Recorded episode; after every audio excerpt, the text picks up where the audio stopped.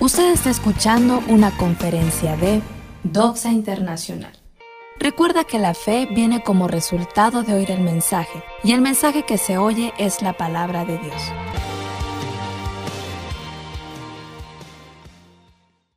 a Dios porque estamos vivos y vamos a estar alegres, vamos a estar contentos. Así dice la Biblia, que cuando Jehová hiciere volver la cautividad de Sión, seremos como los que sueñan, nuestra boca se llenará de risa y nuestra lengua de alabanza.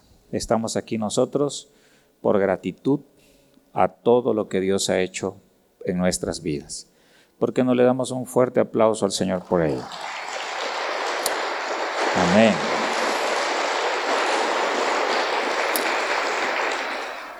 Ya soy una persona que ha amado a Dios durante muchos años. Eh, creo que puedo decir que he adquirido algo de experiencia en la vida y me gusta compartir en base a lo que también he vivido. Y yo quisiera compartir en esta conferencia, no sé hasta dónde me dé el tiempo, algo que le he puesto principios para la vida. Muchos de esos principios están tomados de la palabra de Dios. Y no solamente de la palabra de Dios, sino también de personajes en la Biblia que Dios permitió que sus vidas fueran descritas para que nosotros pudiésemos aprender de ellos. En esta ocasión yo quiero que nosotros aprendamos un poco de la experiencia y la vida de Moisés.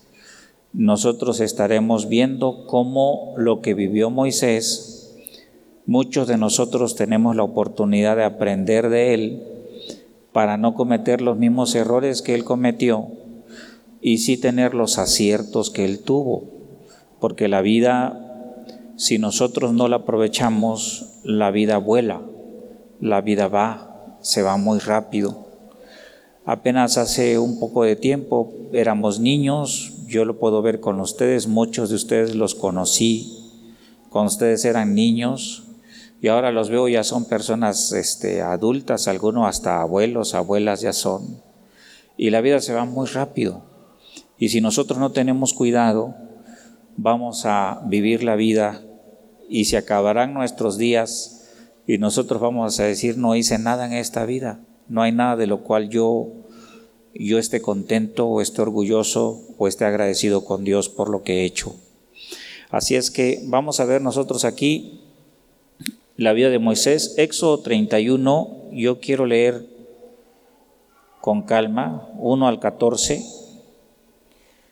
y vamos a ver nosotros, esencialmente les adelanto, hay tres etapas bien claras en la vida de Moisés y cada uno de nosotros tiene esas etapas. ¿eh? No solamente es la vida de Moisés, es tu propia vida. Y qué haces en esas etapas es muy importante para saber si vas a ser feliz o no vas a ser feliz, si vas a ser bendecido o no vas a ser bendecido. Algunos de ustedes en la primera etapa de sus vidas han cometido muchos errores, como todos nosotros los cometemos. Pero si cometemos errores y reaccionamos y regresamos al camino correcto, nosotros podemos alcanzar el propósito por el cual Dios nos crió a nosotros. Así es que estos principios de vida son para los jóvenes, también como padres que tienen hijos, que son, que son pequeños y que van a crecer, y también para personas adultas, porque nunca es tarde para que nosotros podamos corregir el rumbo. Estamos nosotros casi por, por concluir el primer mes del año y es un buen momento para que nosotros establezcamos metas, objetivos y corrijamos el rumbo de nuestra vida si, la estamos, si nos estamos equivocando. Creo que todos establecemos metas o debemos de establecer metas espirituales, metas físicas, es decir, en mi caso mi meta pues tiene que ser obviamente bajar de peso para que yo pueda estar con ustedes otros años más, no sé cuántos, pero si no me cuido, al ratito va a venir un eh, ataque bacardíaco y para qué quieren ustedes, ¿no? Así es que, este, y todos nosotros tenemos que tener eh, objetivos en la vida Para mí cuando yo era jovencito, pues, hacer ejercicio era muy fácil, era muy delgado, talla 28, podía correr en la playa, en la arena, cosa que si yo hago ahorita no tardaré ni un minuto antes de cansarme. Eh, muy dinámico, pero conforme pasan los años y las actividades y las responsabilidades van aumentando y van aumentando y van aumentando, tiendes a descuidar cosas básicas de tu vida y lo peor, cualquiera de esas cosas básicas te van a afectar, pero lo peor que podemos descuidar es el área espiritual. Es un buen momento para que nosotros tomemos nuestro plan de lectura de la Biblia. Anteriormente lo teníamos todo, eh, no había nada digital, todo lo teníamos en físico. Ahorita con que bajes una aplicación nada más de la Biblia Reina Valera o la versión que tú quieras, vienen audio, vienen planes de lectura, vienen planes donde hay temas completos que tú puedes desarrollar con tu celular nada más. Por eso algunos eh, los vemos con el celular en la mano en reuniones y la verdad a veces no están en redes sociales, están leyendo su Biblia, estamos leyendo nuestra Biblia, estamos eh, anotando cosas, eh, recordatorios o tomando notas incluso del bosquejo que yo pueda compartir en esta, en esta mañana. Es que hay tres grandes etapas en la vida de Moisés. La primera gran etapa fue y lo duro fue desde el momento en que él nació hasta los 40 años de edad. Él estuvo ahí en esa etapa que yo le he puesto una etapa de aprendizaje o de conocimiento. Obviamente en aquellos tiempos la vida del ser humano era un poco más larga, Dios le puso término, fue cerca del año 1000 antes de Cristo que se escribió uno de los salmos a donde dice que Dios le puso término a la vida del hombre porque el corazón del hombre era inclinado hacia el mal. Entonces antes podíamos vivir en la época de Adán cerca de los mil años, era la vida promedio del hombre. Después nos fuimos degradando hasta llegar a vivir un máximo de 70, 80 años. Quizás los años varíen de esta etapa, pero lo hay. De hecho, estas mismas etapas se ven en la naturaleza, primavera, verano, otoño e invierno. En la primavera de la vida es la etapa de adquirir conocimiento. En el caso de Moisés fueron los primeros 40 años de su vida, ahorita lo veremos. La segunda gran etapa es la etapa de la visión divina para tu vida. No creas que Dios no tiene una visión para ti. El problema es que si tú no conoces tu visión, tú serás un errante, andarás en el desierto de la vida sin saber qué hacer o a qué dedicarte. Vas a ser presa fácil de cualquier distractor, porque no tienes nada escrito que te le dé sentido a tu vida o tu razón de ser o tu razón de existir. Y en el caso de Moisés, en la tercera gran etapa, fue la etapa de dar fruto, la etapa de florecimiento. Cada una de esas etapas de él fueron 40 años. En la Biblia, 40 es un número de gobierno completo, se le conoce de gobierno pleno.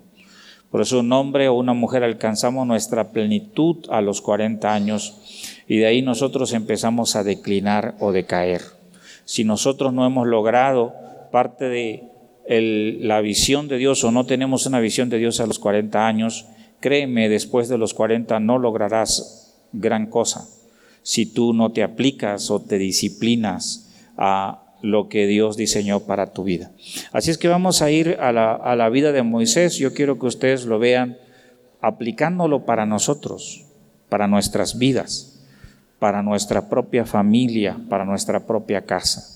Le escuché una vez a un conferencista que parte de la meta de su vida era escribir un libro, o más bien diez libros que guiaran a los padres para formar a sus hijos desde los seis años de edad, cada día una enseñanza y una lección, guiando y formando al niño hasta los 16 años. No sé si lo habrá escrito, pero aparte de lo que él estaba haciendo en uno de los congresos donde yo estuve y tuve la oportunidad de convivir con él.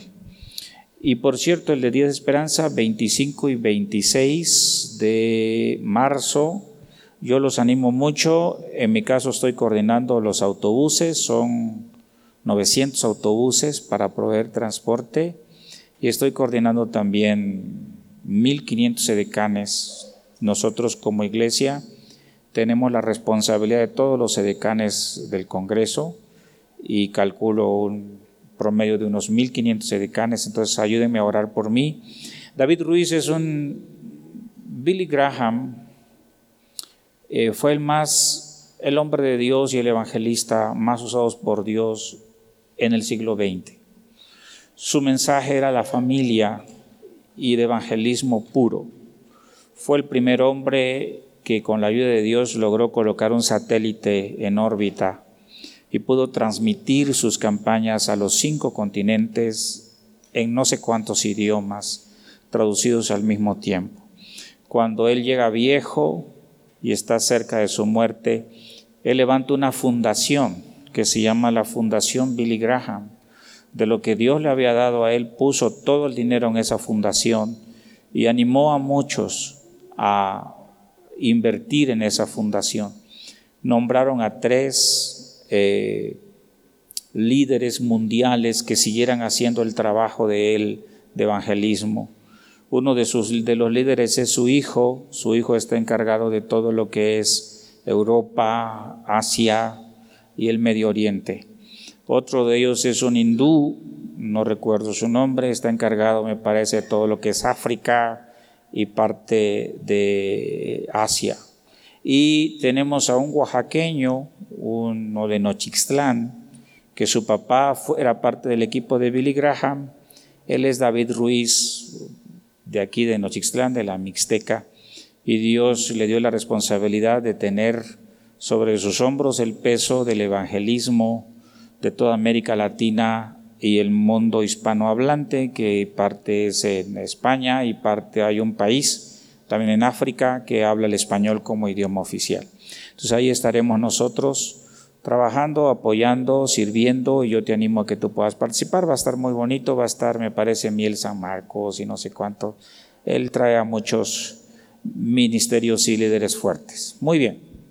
Continuamos aquí entonces. Génesis capítulo 3, decíamos versículo 1. Apacentando Moisés las ovejas de Jetro, su suegro, sacerdote de Madián, llevó las ovejas a través del desierto y llegó hasta Oreb, monte de Dios. En la primera etapa de Moisés, él milagrosamente. La palabra Moisés significa rescatado del agua. Cuando una persona se está ahogando y llega alguien a rescatarte, hizo un Moisés contigo, te rescató de las aguas. Así Moisés fue rescatado del río, del río principal de Egipto. Lo rescató la hija del faraón y lo adoptó la hija del faraón. Tuvo compasión de él, lo miró, era muy tierno, quizás unos seis meses de edad, se lo lleva al palacio y sobre de Moisés ya había una pena de muerte, porque todo varón que naciera debería de ser asesinado ipso facto de inmediato por el simple hecho de ser judío, de ser israelí, hijo de los israelitas y perdonaron la vida a Moisés y lo adoptaron como un príncipe de Egipto. Dios le permitió a Moisés estudiar y prepararse en las mejores universidades del mundo de aquella época. Y él era un hombre inteligente y brillante. Esa etapa Dios se la permitió para ser formado como un príncipe porque él tenía un llamamiento que ni él sabía. Así hay circunstancias en nuestra vida que nosotros no sabemos por qué, pero Dios las permite, porque hay un propósito de Dios para tu vida. Y eso incluye muchas veces formación dura y sufrimiento. Así yo me encuentro, muchachos, el, el otro día un papá quiso hablar conmigo y dijo, pastor, ayúdeme, ya no sé qué hacer si lo regreso, lo mato, lo diseco, ¿qué hago con mi hijo? porque le doy todo y él reprueba y no es y no es y no es que tenga retraso mental. Muchacho es inteligente, pero es flojo, me dijo, ¿qué voy a hacer con él? Pues es difícil poder aconsejar a un papá porque el papá piensa de que su hijo, no hombre, no, no, no, no, ellos piensan que sus hijos son unos ángeles, que el mundo no los merece, aunque sean unos hijos de, de Dios, pero con de chica. ¿eh? Del diablo casi son, pero el papá, la mamá los miran, no, no, no, no, una cosa tremenda. Entonces, ¿cómo lo aconsejas? Si ya lo expulsaron de la escuela un semestre, no sé qué hacer con él. ¿eh? Pues ponlo a trabajar. Si no quiere estudiar, debe trabajar en redes sociales. Una niña con su uniforme de la secundaria estaba vendiendo eh, mazapán en, en un crucero y cuando le preguntaron a la niña, oye, tú tienes tu uniforme, ¿por qué estás vendiendo? Dijo, es que reprobé y no quiero ir a la escuela. Y mi papá me dijo que si no estudio me va a poner de vendedora aquí en la calle y lo cumplió, dice la niña. Entonces se alborataron los progres, ahí la mentalidad de los chavos ahorita, ¿cómo es posible que le hagan eso? ¿Cómo es posible que no lo hagan? Luego por eso tenemos muchachos de 40 años de edad que no quieren hacer nada solo se saben rascar bien el ombligo. Y aunque sea las patas se lavaran, pero hasta las patas les apestan. Tenemos gente que no tiene visión.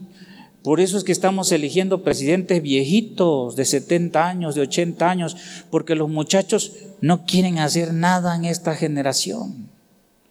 Eh, quieren, antes nos casábamos porque queríamos eh, tener nuestra familia, nuestra mujer, nuestra esposa, tener hijos. Ahorita ni eso quieren hacer. Ahorita no saben ni qué son, si son hombres o son mujeres. Está fregada la situación. ¿Y quiénes son los que tienen la responsabilidad?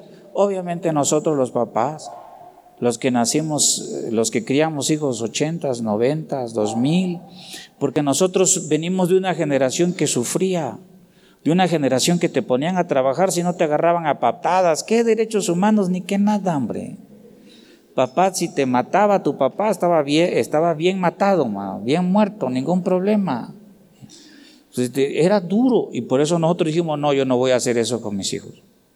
¿Y cómo los criamos? Pues luego los hacemos así, que no saben hacer nada. Entonces, este papá que puso a su hija, tú lo puedes encontrar en Twitter o en redes sociales o en un escándalo. Está bien lo que está haciendo, porque si no tenemos que ser productivos, venimos a algo a este mundo. Luego los hijos dicen, es que yo no pedí, pedí venir, ustedes me trajeron a la fuerza, dice. Estaba yo bien allá durmiendo, ¿verdad? Qué bárbaro. Y ya no sé ni por qué estoy diciendo estas cosas, los miro, ustedes me inspiran.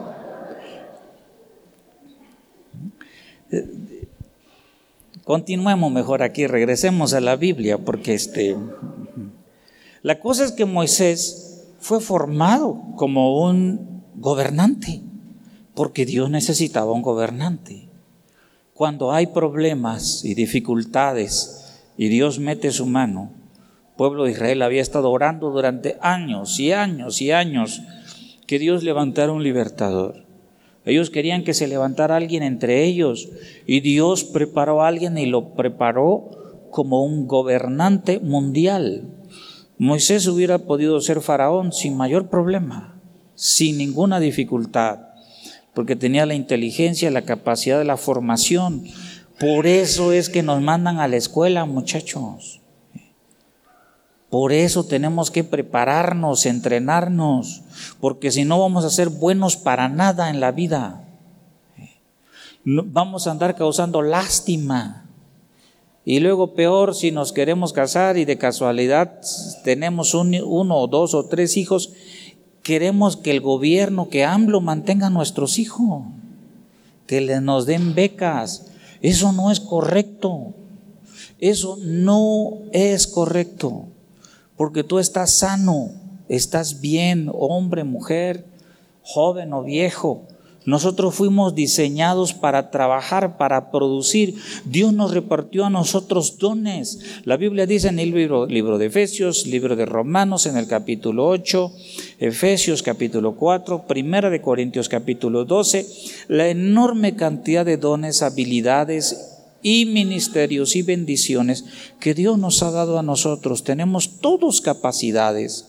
Lo único que necesitamos es entender que la vida hay principios que gobiernan la vida. Y uno de esos principios es adquirir conocimiento, adquirir sabiduría, adquirir habilidades.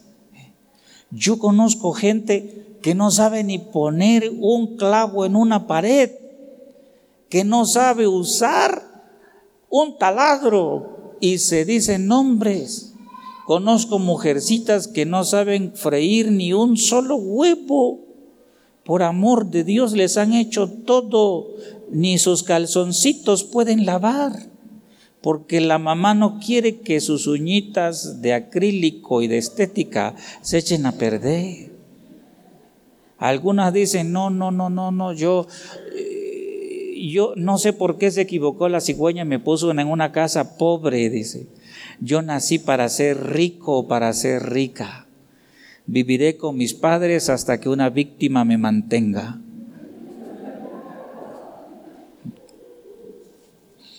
No es correcto.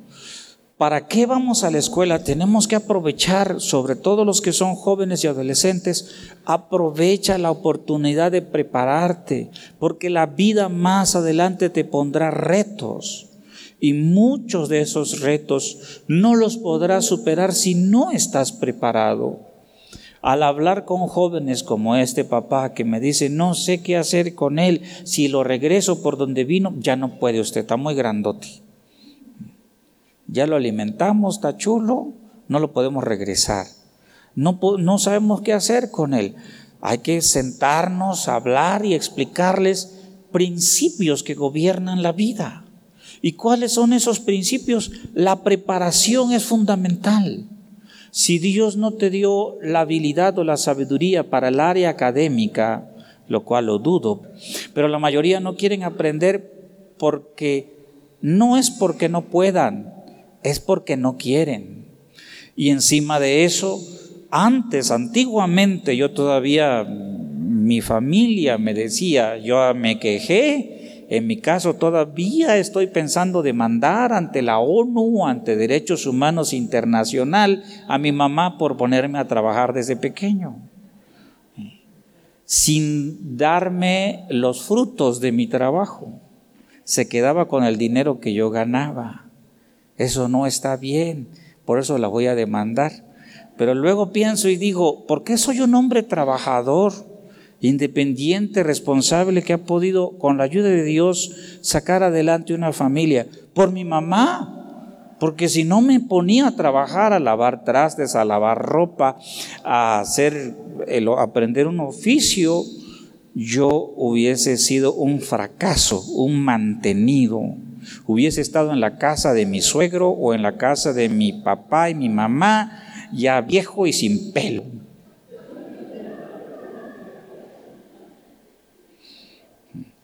Perdón si pisé algunos callos. Pueden ustedes decir, ay, no hay problema.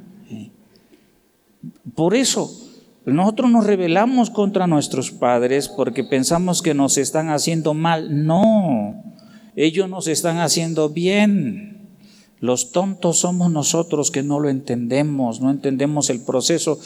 Los viejos sabemos lo que la vida depara y hemos visto también el sufrimiento de los jóvenes y no queremos que ustedes sufran.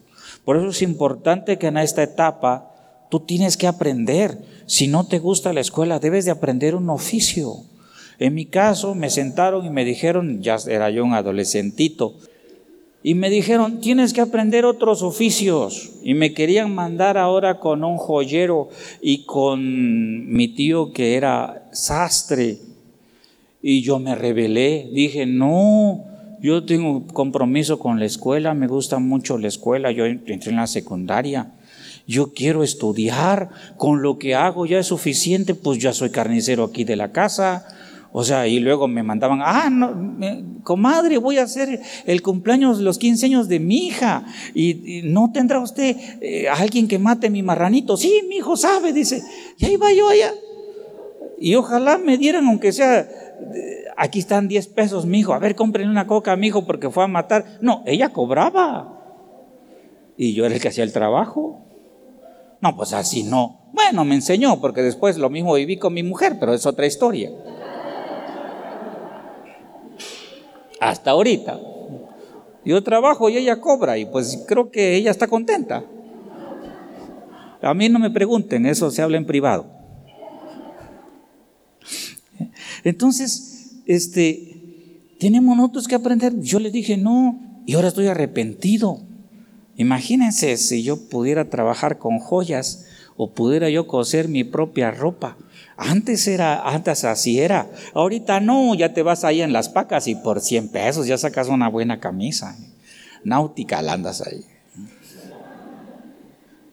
Antes no. Antes era comprar la tela, esperar a que tuviera ganas de hacerlo el eh, sastre.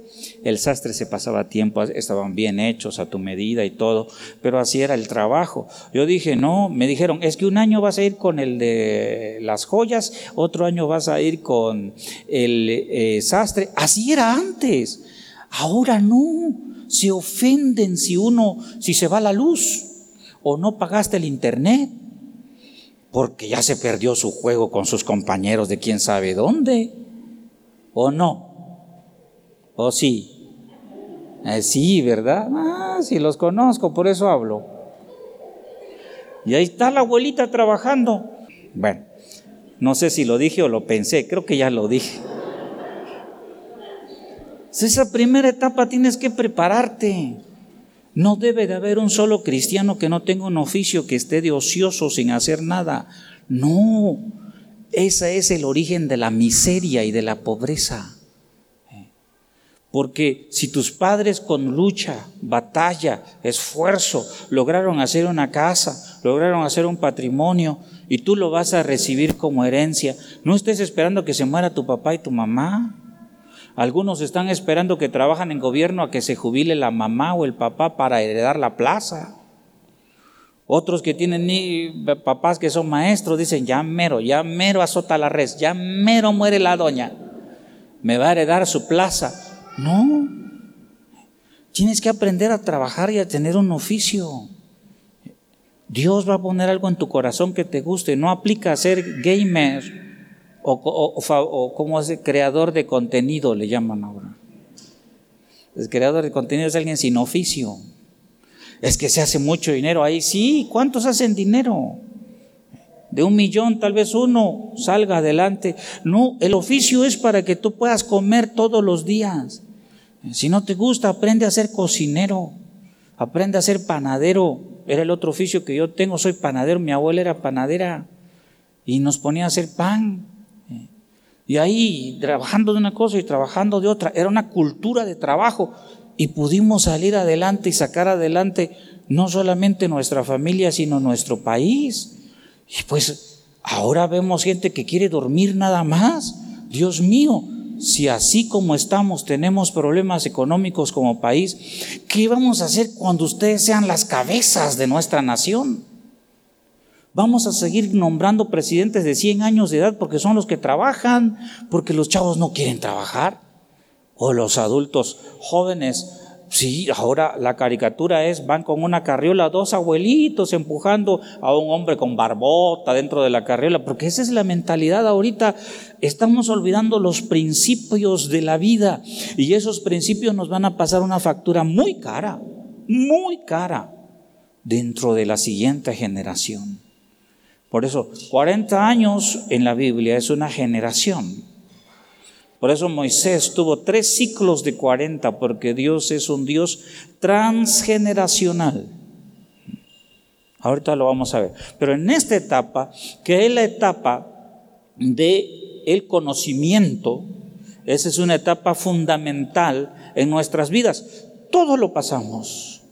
En esa etapa debemos de aprender aparte de tu carrera, qué bueno de que seas un excelente y brillante contador, qué bueno, qué bueno que seas un excelente abogado, qué bueno que seas un buen médico, tienes que tener un oficio, eso dice la Biblia, no lo digo yo. La cultura judía, si no tienes un oficio con lo cual sobrevivir en tiempos de crisis, no estás haciendo las cosas bien. Y aquí ni carrera ni oficio solo perder el tiempo, porque no entendemos la etapa. La primavera de la vida implica aprender a defenderte y a producir en la vida. Tienes que aprender, ¿eh? tienes que estudiar. Si, ay, yo quisiera hablar inglés, pues sí, lo quieres. Pues si lo quieres, tienes que establecer como meta inscribirte en una escuela de inglés o por lo menos inscribirte en un sistema de entrenamiento por internet para que tú puedas incrementar tus habilidades y aspirar a mejores ingresos en el futuro. Ese es el diseño de Dios para los cristianos, o así yo concibo el cristianismo. No lo concibo como un montón de religión, de gente que quiere esconderse atrás de los muros de su casa sin salir y ejercer el gobierno y el designio de Dios para nosotros, que nos llamó a ser cabeza y no cola, que nos llamó a ser líderes y no seguidores que nos llamó a ser leones y no corderos. Amén. Entonces, inscríbete. Si yo quiero aprender inglés, inscríbete. Hay Biblias que son bilingües, ya ahora de una manera ah, digital. Así aprendí yo inglés, mucho el inglés. Claro, me levantaba yo a las 5 de la mañana para entrar a clases, 6.45 de la mañana, porque ya tenía obligaciones y trabajo tenía que sostener a toda una familia y yo siempre he trabajado y he servido a Dios. Nunca me he dejado ninguna de las dos cosas. ¿Por qué? Porque no me gustó desde jovencito cuando yo vi pastores que esperaban una migaja que mandara el, grupo, eh, el sistema misionero, 100 dólares mensuales para vivir. No, Señor, nosotros somos capaces de eso y más, porque Dios está con nosotros. Claro, el servir a Dios me bloqueó en numerosísimas ocasiones. Cuando el negocio que yo empezaba crecía demasiado, yo tenía que dejarlo porque era o atender el negocio o servir a Dios. Y siempre busqué un término medio, equilibrado, para poder servir a Dios, porque tengo un llamado de Dios. El llamado y yo somos uno. No hay una diferencia.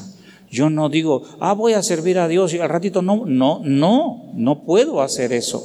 Yo tengo un llamado para servir a Dios y tú también. Y se pueden hacer ambas cosas. Yo no quiero que estén hablando mal de mí en el sentido de decir, Él se come los diezmos. No, Señor, yo estoy gordito porque trabajo. Y no duermo en ocasiones. Y duermo a veces, muchas veces cuatro horas. Y ando con sueño y ando cansado, pero contento y alegre porque Dios ha sido bueno y puedo producir con mis manitas para mi casa y para otros también, para otras muchas familias a las cuales nosotros bendecimos. Y eso es lo que yo y Dios quiere para nosotros. Son principios de la vida. Está bien cuando somos jóvenes. No te sientas mal por un trabajo que tú recibes y es, es que yo merezco más. Tú no mereces nada si no sabes trabajar. A donde te reciban es porque te van a enseñar. Y si te pagan por enseñar, da de rodillas, dale gracias a Dios. Porque debe de ser al revés. Tú debes de pagar porque te enseñen. ¿Sí me explico? Así es que establece tus metas para este año. Ya el tiempo se voló y, apenas estoy acariciando el caballo. No empezamos a tomar lo que dice la Biblia, pero yo quiero compartir contigo rápidamente siete ah, principios para que tú puedas establecer tus metas, acerca de tus metas. Tienes que escribir metas para este 2023. Es mejor que escribas metas y no las alcances, pero el objetivo es que tu eje de vida, no sé si lo diga yo bien, se focalice y no pierdas tu tiempo. Sí, hay tiempos de ocio, hay días en que tienes que descansar. Yo hay días en que me harto del trabajo también y no quiero saber nada del trabajo. Eso es, necesitas un descanso, necesitas un break. De Dios no, eso sí nunca lo he hecho. Siempre lo de Dios yo lo tengo en primer lugar y siempre tiene Él el honor en todo. ¿no? Aquí vamos nosotros entonces. Uno, nadie puede decidir tus propias metas por ti.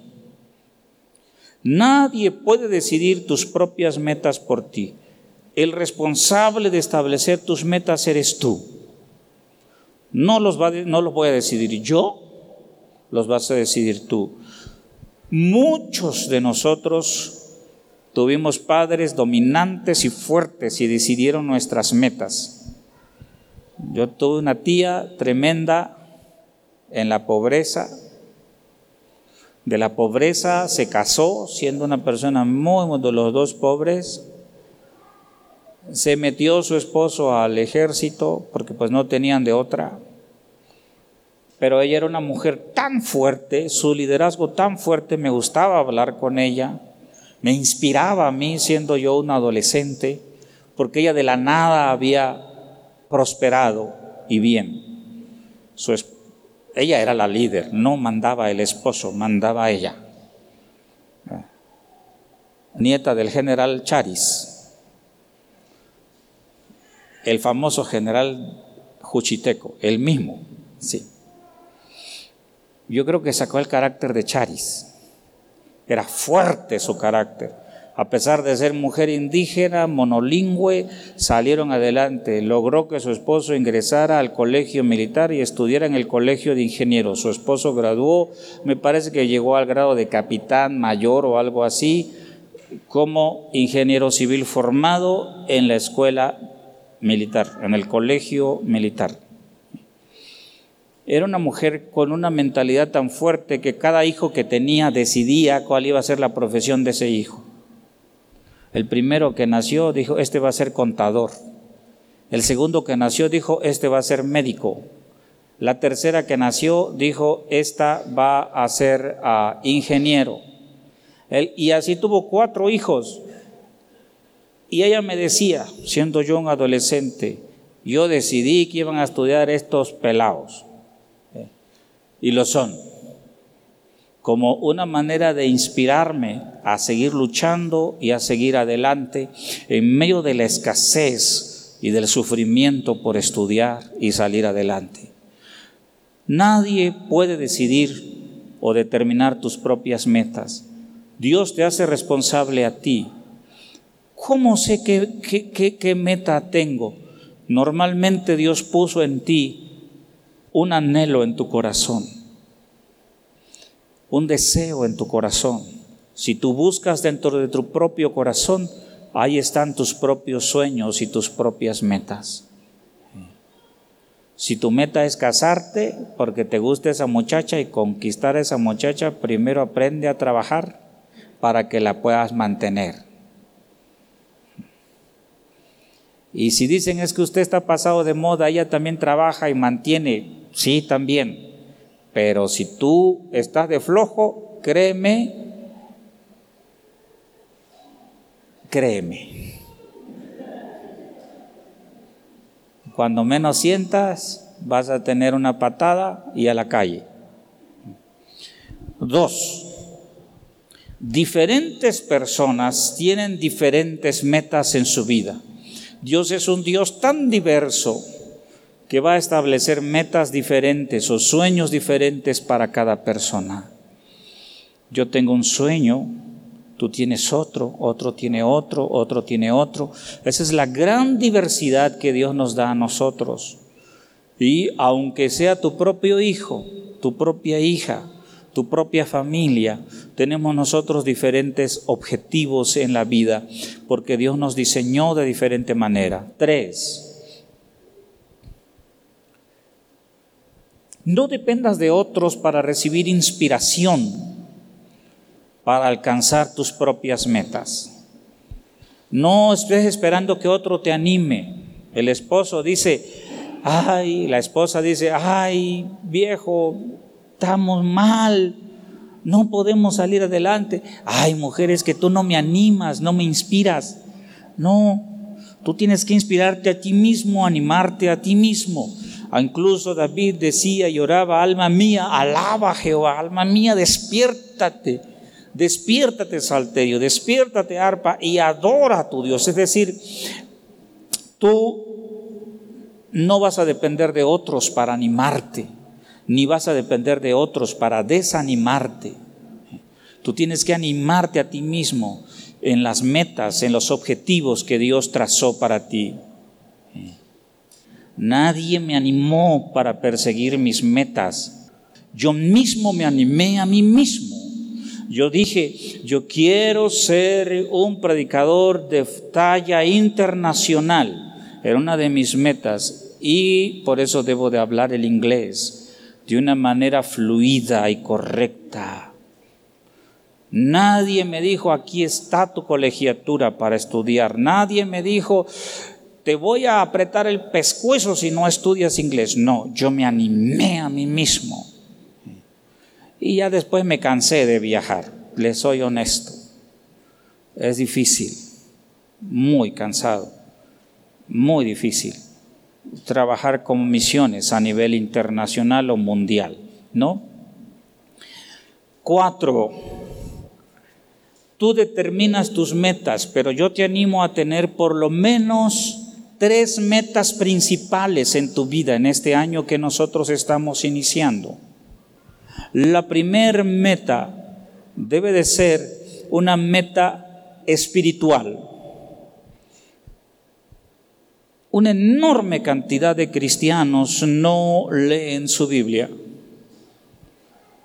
No oramos todos los días como una manera de permitir que Dios bendiga nuestras vidas. Tenemos que establecer metas espirituales. Felicito a los que se van a inscribir a estudiar la licenciatura. Tengo una pareja de amigos de 79, 75 y 79 años de edad y me llamaron y me dijeron, pastor, necesitamos una carta de recomendación porque nos vamos a inscribir en la escuela de teología para poder servir a Dios más eficientemente. Cuando le dije, ¿y qué edad tienes? Me dijo 79 años, me desmayé. Después de desmayarme me levanté y dije, qué bárbaro. Los vatos están pensando en entrenarse para ser pastores, no sé, de viejitos de 90 tal vez. Tú determinas tus metas espirituales, leer por lo menos tu Biblia, orar, conectarte los días viernes en las reuniones de intercesión, congregarte los domingos, ser miembro de una célula, etcétera. Tú decides tus metas espirituales. ¿Qué tanto quieres crecer en Dios? Apartar un día para orar, para ayunar al mes, para buscar a Dios. Tú decides. No estés esperando que otras personas lleguen para imponerte las metas espirituales. Tú puedes animarte a ti mismo. Las metas físicas. Muchas de nuestras enfermedades son por descuido físico. No hacemos ejercicio, no caminamos, no andamos en bicicleta, no vamos al gimnasio. Eh, a veces no queremos ni levantarnos a apagar la luz. No queremos y queremos estar sanos, entonces no se puede las dos cosas. O haces ejercicio y le echas ganas sin importar tu edad, o comes, te la ayudas, tacos, tasajo con gordo, mole negro, mole rojo, mole coloradito. ¿Cómo se llaman esas empanadas que lo que le ponen al centro que es color naranja? ¿Cómo se llama? Otra vez fuerte. Amarillo, ya no sigas, pastor, porque no he almorzado, va a decir alguno.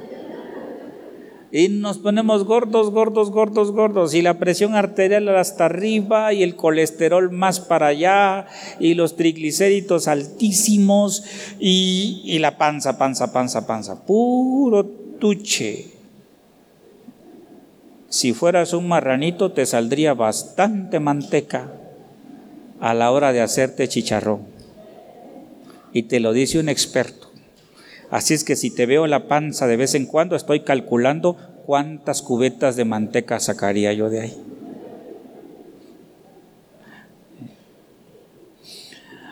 Las otras metas son las metas financieras.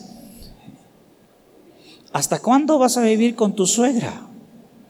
Tu suegrita te quiere y te dice, mi hijo, ¿cuándo hacen su casita? O sea, no te va a decir, oye, ya, ya te ayudamos un montón. ¿Cuándo vas a tener tu casita? ¿Cuándo vas a ahorrar? ¿Cuándo vas a aprender principios de inversión? ¿Cuándo vas a aprender lo importante que es,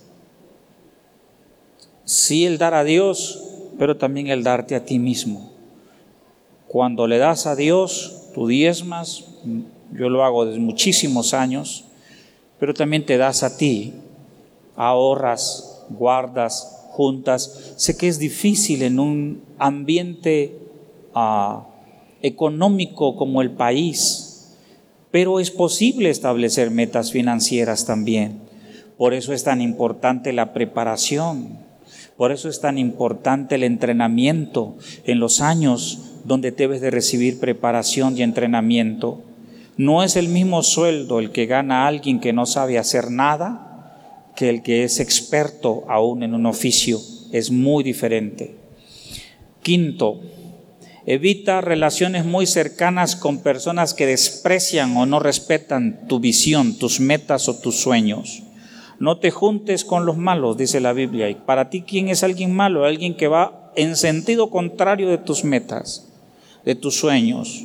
Tus metas en este año es, ya no voy a consumir droga, ya no voy a consumir alcohol, ya no voy a andar perdiendo mi tiempo con videojuegos, ya no voy a perder mi tiempo en redes sociales con celulares, voy a focalizarme para redimir el tiempo. Y te juntas con alguien que sí le gusta chupar, que sí le gusta el polvo, que sí le gusta el videojuego, no te va a ir bien. Júntate con personas que te van a inspirar. Si yo quiero ser un empresario, no me voy a juntar con personas que han fracasado. Me voy a juntar con gente que ha tenido éxito como empresarios. Y cuando me acerco y los escucho y tomo café con ellos, digo, chispas, lo que yo he sufrido no es nada comparado con lo que han pasado estos pobres pelados, hombre o mujer. ¿Cuánto han sufrido? Y los mira uno de lejos y dice, wow, pero qué exitosos son. Te acercas un poquito y dices, ¿cuánto sufrimiento tienen? Creo que no quiero todo ese sufrimiento. Así estoy bien. Vamos bien, dijeran en mi tierra, chaguigá, chaguigá. ¿Qué quiere decir chahuigá? Despacito, despacito, despacito, dicen en zapoteco, ¿no? Evita relacionarte con personas que desprecian o no respetan tus sueños. Pon fotos, mensajes a ti mismo, escritos en todos lados sobre tus metas. Háblate a ti mismo. En el refrigerador, cuando lo vas a abrir para sacar un poco de chocolate, que esté un mensaje que diga ahí, acuérdate que vas a bajar 10 kilos de peso, no seas marrano. Cierra la puerta. Y pon tu nombre para que no pienses que es para tu mujer el mensaje.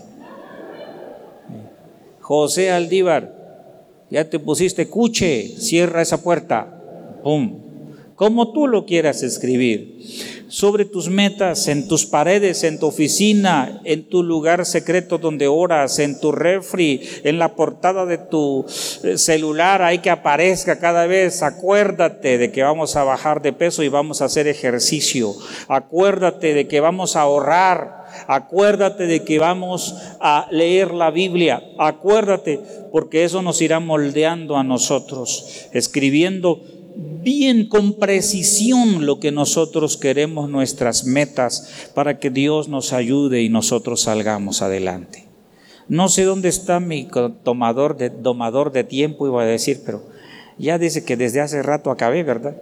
Sí, pero no me dices nada. Entonces, sí, Al que no habla ni Dios lo oye, ya ves.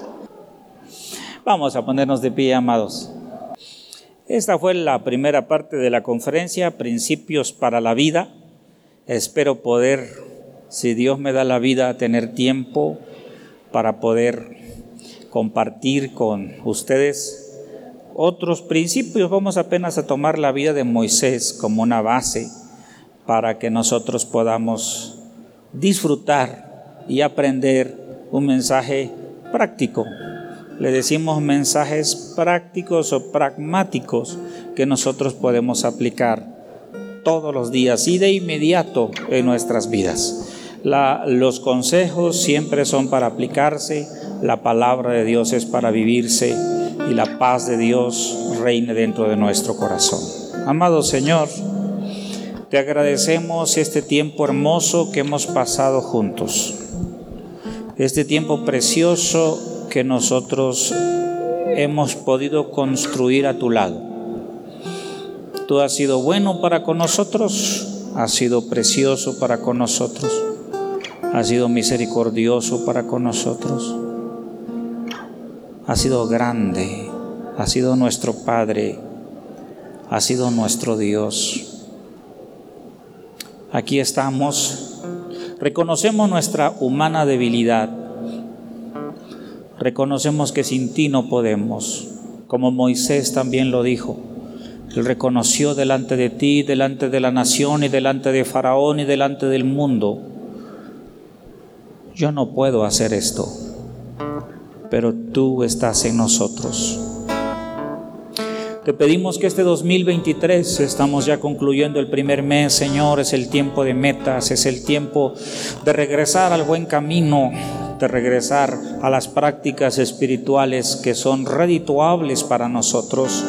Regresar, Señor, al camino de eh, comer correctamente, comida sana, regresar al camino de hacer ejercicio, las metas que son físicas, espirituales y financieras, Señor, puedan podamos nosotros establecer metas claras, específicas y que tú nos ayudes para poder cumplirlas. Tú eres nuestro Dios, tú eres un Dios de bondad, eres un Dios de misericordia, eres un Dios generoso, eres un Dios bueno para con nosotros.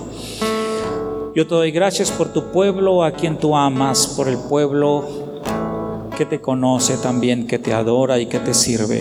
Es un pueblo precioso este pueblo.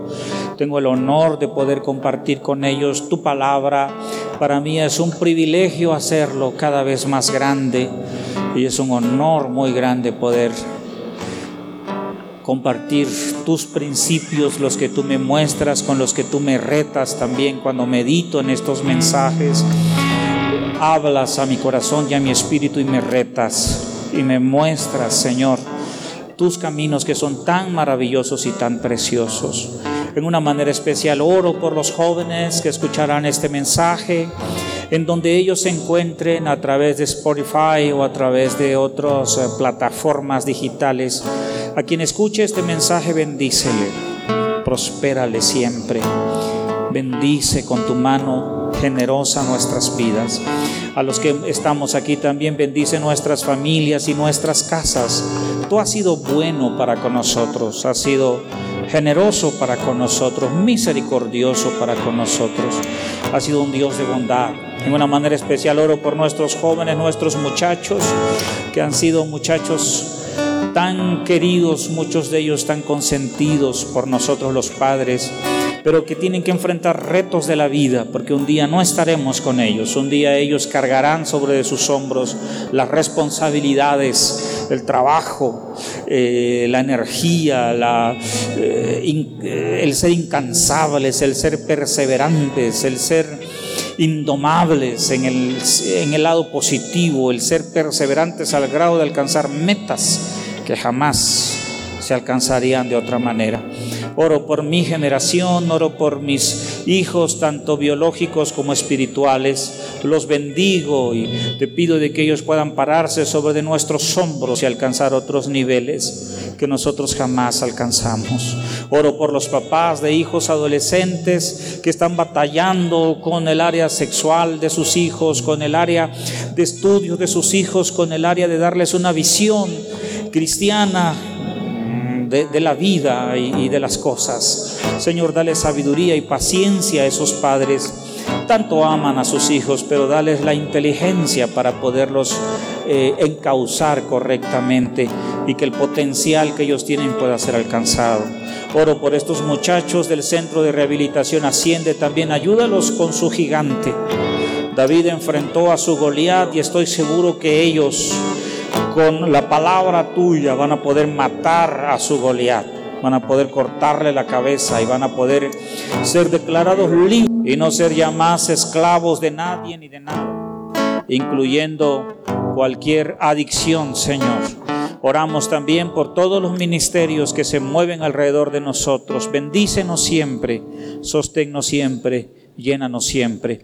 Oro por los que hoy decidieron establecer metas también en sus vidas, metas financieras, metas... Eh, espirituales, metas eh, físicas de acondicionamiento físico, de perder peso. Les bendigo y ponemos en tus manos y te pedimos tu ayuda para poder alcanzar nuestros objetivos y nuestras metas. Si vamos a vivir en esta tierra, queremos hacerlo sin enfermedades, porque creemos que tú eres Dios nuestro sanador, pero también tenemos que ser responsables con nuestro cuerpo, que es el templo del Espíritu Santo. Gracias Señor, gracias Dios. Gracias Rey, en el poderoso nombre de Jesús te rogamos todo esto. Amén y amén.